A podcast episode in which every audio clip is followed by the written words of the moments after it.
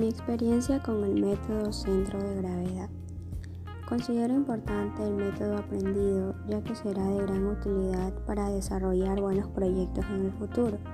Este método consiste en un algoritmo de localización de una instalación, considerando otras existentes. Se utiliza para determinar la ubicación de bodegas intermedias y puntos de distribución, teniendo en cuenta las distancias que las separan y el aporte en términos de utilidad, capacidad y producción. En el programa de Excel es fácil de realizar y refleja buenos resultados si utilizamos los datos correctos.